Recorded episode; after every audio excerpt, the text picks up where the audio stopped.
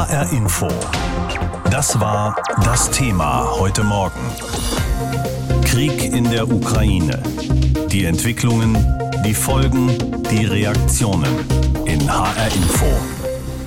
Zu den Städten in der Ukraine, die seit einiger Zeit am heftigsten umkämpft sind, gehört gerade auch die Hafenstadt Mariupol im Süden des Landes.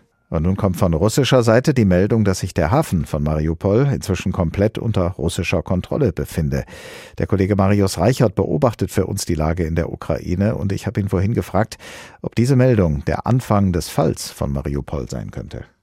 Ja, das könnte, aber es ist nicht klar zu bestätigen. Es gibt nämlich auch nochmal ukrainische Angaben, die sagen, wir haben da noch einige Soldaten, die weiter kämpfen, auch wenn da die Rede von ja, mehr als tausend waren, die auch noch mehreren, die sich eben ergeben hätten. Präsident Zelensky pocht immer wieder darauf, das auch mit Mariupol zusammenzubringen, die Forderung nach schweren Waffen. Er sagt, nur so könnten wir Mariupol verteidigen, weiter bekämpfen. Die russischen Truppen, man muss allerdings auch sehen, Mariupol ist sehr zerstört. Die humanitäre Lage ist jetzt seit Wochen katastrophal und auch gestern zum Beispiel gab es noch nicht mal mehr grüne Korridore, also Fluchtkorridore raus aus der Stadt für die Menschen, die dort noch leben sollen. Der Vizebürgermeister der ukrainischen Stadt Dnipro andererseits spricht von 1500 getöteten russischen Soldaten und insgesamt, so heißt es von ukrainischer Seite, seien seit Beginn des russischen Angriffs mehr als 20.000 russische Soldaten gefallen. Was sagt denn die russische Seite über die eigenen Verluste? Ja, also die russische Seite sagt zumindest schon mal, diese äh, ukrainischen Angaben sind natürlich völlige Fake News. Der Regierungssprecher Peskov hat gesagt, ja, es sind bedeutende Verluste. Also in Kreml hat er das gesagt, es sei auch eine gewaltige Tragödie für das Land. Aber welche Informationen da am Ende ankommen, das sind eben nicht die wahren Zahlen. Und wir hören eben auch von ukrainischen Geheimdienstangaben, dass eben auch viele Tote nur chargenweise zurückgebracht werden nach Russland, um eben keine Panik zu schüren. Denn die Menschen kriegen trotz der gut funktionierenden Propaganda natürlich mit, dass es eben tote Soldaten gibt bei dieser, Zitat, Spezialoperation in der Ukraine. Es geht eben auch darum, wie man die Truppen, die russischen Truppen natürlich weiter auch motivieren kann, überhaupt noch zu kämpfen. Da sollen finanzielle Anreize fehlen. Also da gibt es auch noch viele verschiedene Informationen zu. Gibt es denn inzwischen neue Informationen über neue Hinweise auf die erwartete große Offensive im Osten der Ukraine? Also ich würde weiter sagen, dass sie sich andeutet, aber dass sie noch nicht stattgefunden hat. Kharkiv, diese 1,5 Millionen Stadt, ist eben dort im Fokus. Es gab auch dort wieder Meldungen über Explosionen, genauso wie eben in Mariupol. Und in dieser Region ist auch immer noch dieser Militärkonvoi unterwegs, der durch Satellitenbilder belegt wird, der sich eben langsam fortbewegt. Und auch da soll Russland weitere Soldaten rekrutiert haben und auch nochmal ja, die, das militärische Gerät verstärkt haben. Wir sollten noch über das russische Flaggschiff im Schwarzen Meer sprechen, die mhm. Moskwa, denn heute kam die Meldung, dass dieses Schiff durch einen Brand außer Gefecht gesetzt sei. Zur Ursache des Brandes gibt es aber verschiedene Versionen, eine russische und eine ukrainische. Was können Sie uns dazu sagen? Genau, die russische sagt, es hat ein Feuer gegeben auf diesem Kriegsschiff. Dieses Kriegsschiff ist sehr groß, auch sehr wichtig, 500 Mann Besatzung. Die Ukraine sagt, man habe dieses Schiff im Schwarzen Meer beschossen und dann hätte sich eben Munition entzündet, sei explodiert. Das ist im Moment noch unklar. Ich sehe Bilder mit einer Stichflamme auf diesem Kriegsschiff, die können aber nicht unabhängig überprüft werden. Das Schiff ist eben wichtig, ich habe es angedeutet, es markierte auch so ein bisschen den Anfang dieses Krieges vor knapp sieben Wochen, weil durch dieses Kriegsschiff eben die sogenannte Schlangeninsel in der Nähe von Odessa erobert wurde. Das war so ein bisschen der Kriegsbeginn. Informationen und Einschätzungen unseres Korrespondenten Marius Reichert zur Lage im Ukraine-Krieg. Am Morgen des 24. Februar sind wir, wie Bundesaußenministerin Annalena Baerbock es ausgedrückt hat, in einer anderen Welt aufgewacht, denn über Nacht hatte der russische Präsident Wladimir Putin seinen Truppen den Einmarsch in die Ukraine befohlen. Ein Durchmarsch ist es allerdings nicht geworden. Dr. Claudia Major leitet bei der Stiftung Wissenschaft und Politik die Forschungsgruppe Sicherheitspolitik und mit ihr habe ich vorhin gesprochen. Wenn Sie auf das Vorgehen der russischen Truppen seit Kriegsanfang schauen, welchen Eindruck haben Sie dann von Taktik und Strategie, von der Schlagkraft und auch von den Schwachstellen des russischen Angriffs? Wir haben gesehen, dass der ursprüngliche russische Plan, nämlich sehr schnell vorzudringen und mit einer Art Blitzangriff Kiew einzunehmen und die Ukraine unter Kontrolle zu bringen, dass das nicht funktioniert hat. Und man konnte mehrere Schwachstellen sehen in der Logistik, aber auch im Verbundkampf, das heißt Luftwaffe mit mit den Bodentruppen, aber auch in der Kommandokette, in der Aufklärung. Und es waren viele Beobachter überrascht, dass die russische Armee so schlecht de facto reagiert hat. Wir müssen aber auch anerkennen, dass die russische Armee seitdem sich angepasst hat und auch ihren Plan nicht aufgegeben hat, sondern eher brutaler und rücksichtsloser vorgegangen ist. Und dann kam es zu der Belagerung von Mariupol, aber auch den Gräueltaten, die wir in den Vororten von Kiew in Butscha gesehen haben. Die Mitgliedstaaten der Europäischen Union haben nun gerade gestern beschlossen, weitere 500 Millionen Euro zur Verfügung zu stellen für die Lieferung von Waffen und Ausrüstung an die ukrainischen Streitkräfte. Auch die US-Regierung hat weitere umfangreiche Waffenlieferungen angekündigt. Und in der Bundesregierung, die ja zuerst überhaupt keine Waffen liefern wollte, wird inzwischen über eine etwaige Lieferung von schweren Waffen immerhin diskutiert. Da sagen nun einige viel zu spät, andere sagen besser spät als nie. Was sagen Sie? Können Waffenlieferungen zu diesem Zeitpunkt, sieben Wochen nach Kriegsbeginn, noch Grundsätzliches bewegen? Ich glaube, die gute Nachricht ist, Sie haben ja schon etwas bewegt. Denn dass die Ukraine so gut widerstanden hat bislang und sogar die russische Armee zu Abzügen zwingen konnte, also aus den Vororten von Kiew im Norden ist die russische Armee ja abgezogen. Damit haben wir erst die Bilder von den Kriegsverbrechen in Butscha gefunden. Das ist ja auch auf die Unterstützung durch die westlichen Staaten zurückzuführen. Also ja, Waffenlieferungen bringen etwas. Wir müssen auch sagen, dass jetzt nach fast zwei Monaten auch das Material abgenutzt ist und es nicht nur für die Ukraine um die Verteidigung geht, sondern auch darum, die von Russland seit diesem 24.02. besetzten Gebiete auch zurückerobern zu können, weil es ukrainisches Territorium ist.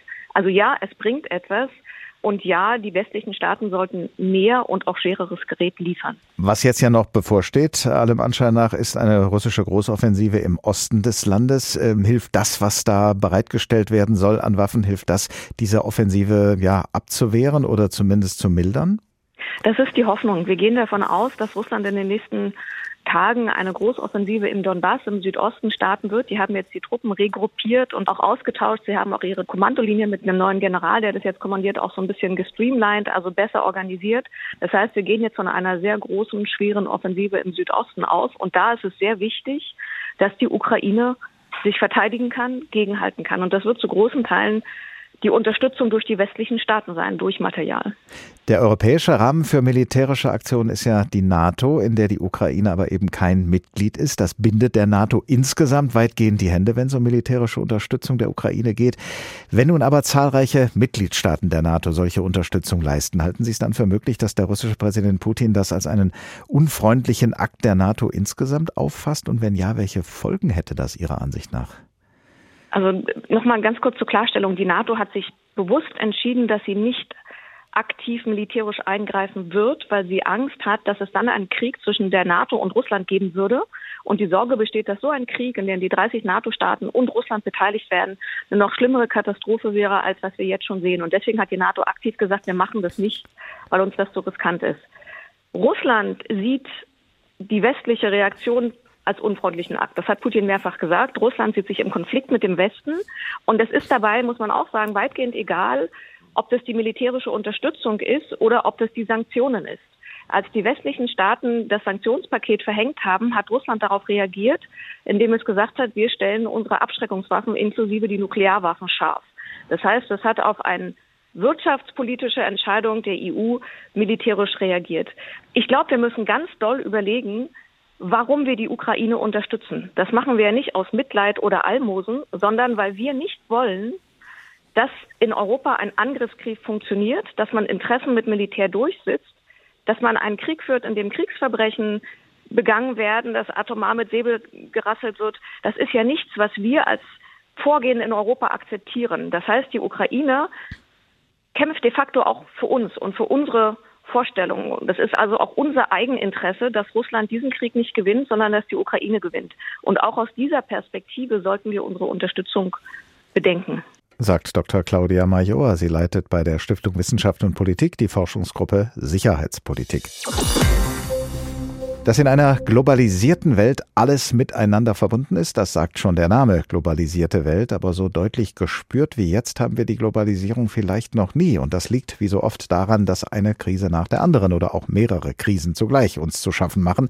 Und in einer globalisierten Welt haben diese Krisen dann auch gleich weit und tiefgreifende Auswirkungen. Zwei Jahre Corona-Pandemie und sieben Wochen Krieg in der Ukraine sind somit auch an der deutschen Wirtschaft nicht spurlos vorübergegangen. Und dass die Inflation zurzeit bei rund sieben Prozent liegt, das merken wir jeden Tag beim Gang durch den Supermarkt oder wir merken es beim Stopp an der Tankstelle. Dabei hatten die Konjunkturforschenden eigentlich für dieses Jahr ein Wachstum des Bruttoinlandsproduktes von 4,8 Prozent erwartet. Diese Erwartung haben sie inzwischen runtergeschraubt auf nur noch 2,7 Prozent. Darüber habe ich heute Morgen mit Professor Stefan Kotz gesprochen. Er leitet das Forschungszentrum Konjunktur und Wachstum am Kieler Institut für Weltwirtschaft. Herr Professor Kurz, auch wenn Zahlen so früh am Morgen vielleicht nicht ganz so leicht zu verdauen sind für unser Hirn, wollen wir doch mal versuchen zu ergründen, wie sie zustande kommen, diese Zahlen. Also wenn Sie in Ihrer Frühjahrsprognose von 2,7 Prozent Wirtschaftswachstum ausgehen, sind da schon alle Worst-Case-Szenarien mit eingerechnet? Nein, das ist sozusagen das Basisszenario und das besteht darin, dass der jetzige Konflikt den es in der Ukraine gibt und damit auch die Konflikte zwischen dem Westen und Russland so weiter schwelen, dass es sich also weder verbessert noch verschlechtert. Und das ist die Grundlage für diese Prognose. Und allein das, was jetzt schon eingetreten ist, also das Kriegsgeschehen dort, ist natürlich schlimm genug. Es ist immer ein bisschen schwierig, darüber denn rein über die ökonomischen äh, Effekte zu sprechen. Aber auch die gibt es nun mal. Und äh, hier wirkt dieser Kriegsausbruch, das Kriegsgeschehen über verschiedene Kanäle negativ auf die internationale Konjunktur und eben auch auf das Wirtschaftsgeschehen in Deutschland. Könnte also das Wirtschaftswachstum noch weiter runtergehen, unter 2,7 Prozent, falls es zum Beispiel zu einem Gasembargo gegen Russland und damit zu einem Stopp russischer Gaslieferungen käme? Das wäre nahezu sicher, dass wir dann einen deutlichen Einbruch der Wirtschaftsleistung hierzulande erwarten müssen. Nicht nur im laufenden Jahr, viel stärker, zumindest so nach unserem Szenario, würde das dann erst im kommenden Jahr eintreten, weil dann über die Wintermonate 2022, 2023 Gas hierzulande so knapp würde, dass eben auch die industriellen Verbraucher nicht mehr vollständig versorgt werden könnten. Und das führt dann zu Produktionseinbrüchen und zieht die Wirtschaftsleistung äh, noch weiter runter. Nun werden einige sagen, 2,7 Prozent oder auch weniger ist doch gar nicht so schlecht. Es gab auch schon Zeiten von Nullwachstum in der Bundesrepublik, wie man das genannt hat. Auch diese Zeiten haben wir überstanden. Was sagen Sie den Leuten, die das sagen? Das ist grundsätzlich richtig. Auch die 2,7 Prozent sind ja erstmal für sich genommen ein recht hoher Wert. Wir haben also im Durchschnitt der vergangenen Jahrzehnte ein Wirtschaftswachstum gehabt, Jahr für Jahr, das lag bei 1,4 Prozent. Und da sehen jetzt 2,7 Prozent geradezu stark aus. Aber wir müssen immer schauen, wo wir herkommen. Wir kommen aus der Corona-Krise.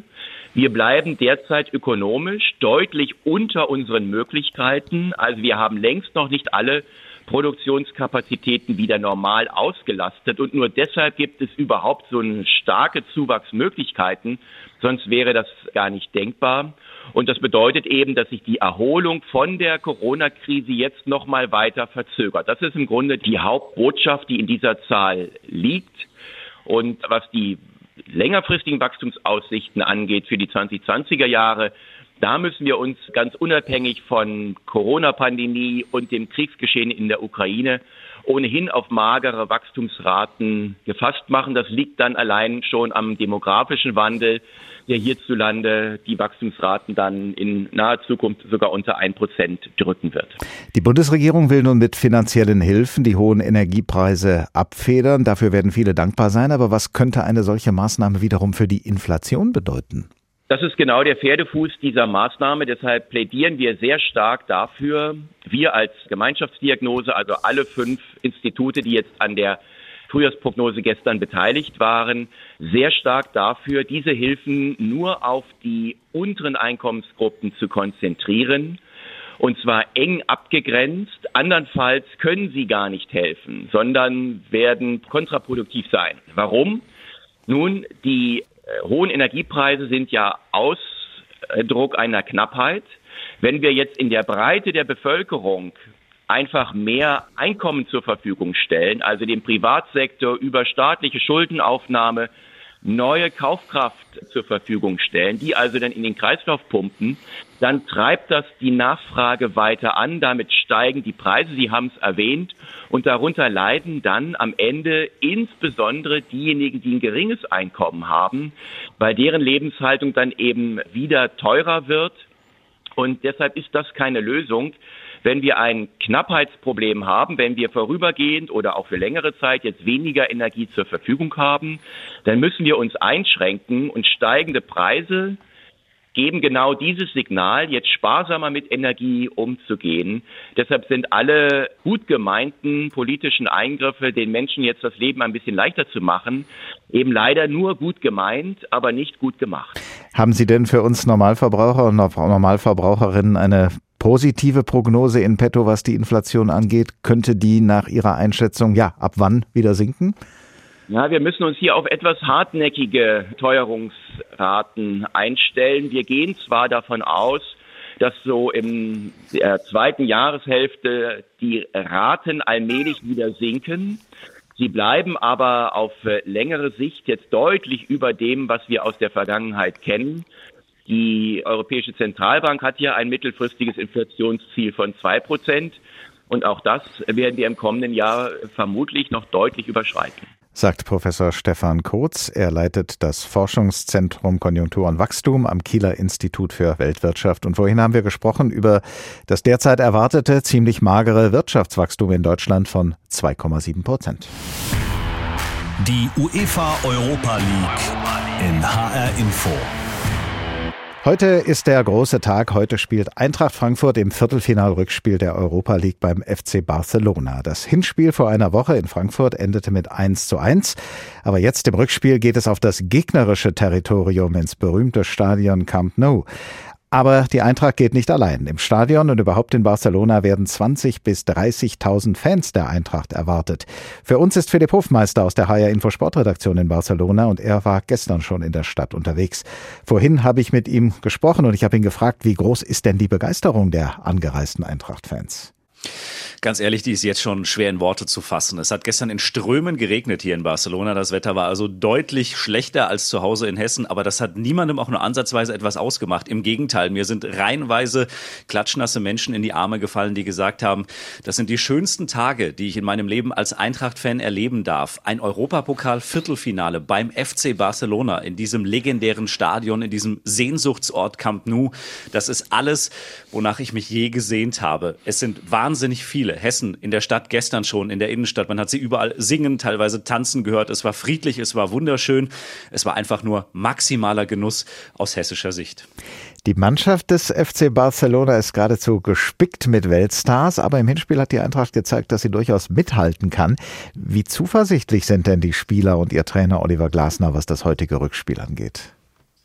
Die sind erstaunlich zuversichtlich, aber was heißt erstaunlich? Die sind eigentlich seit Wochen zuversichtlich. Und wenn es eine Geschichte gibt, die der Eintracht-Trainer Oliver Glasner immer wieder mantramäßig wiederholt, dann ist es das, dass der sagt, natürlich gehen wir in jedes Spiel, um es zu gewinnen. Und da ist es egal, ob der Gegner jetzt der FC Gießen ist oder der FC Barcelona. Wir wollen immer gewinnen. Und dementsprechend ist auch das Ziel heute Abend, hier irgendwie weiterzukommen, den FC Barcelona rauszukegeln und ins Halbfinale einzuziehen. Das klingt immer so einfach.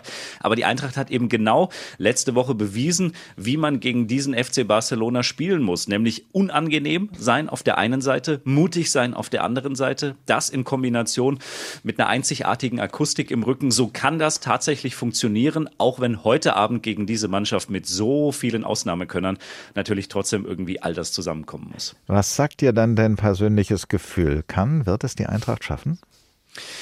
Also ich muss ehrlich sagen, ich denke in diesen Tagen viel zurück ans DFB-Pokalfinale 2018, als die Eintracht ja auch wie heute krasse Außenseiter war, damals gegen den FC Bayern München. Und im Laufe der Woche und vor allen Dingen im Laufe des Spieltags hat man immer mehr so das Gefühl gehabt, dass da vielleicht doch irgendwie was gehen könnte. Und ich erkenne gewisse Parallelen. Je näher der Anpfiff rückt, desto eher habe ich so ein bisschen das Gefühl, dass es zumindest sehr, sehr eng wird, dass es möglicherweise dramatisch werden könnte, dass es vielleicht über die 90 Minuten hinausgehen könnte dann werden die Kardiologen im Umkreis von Frankfurt in den nächsten Tagen aber einiges zu tun bekommen. So viel steht fest.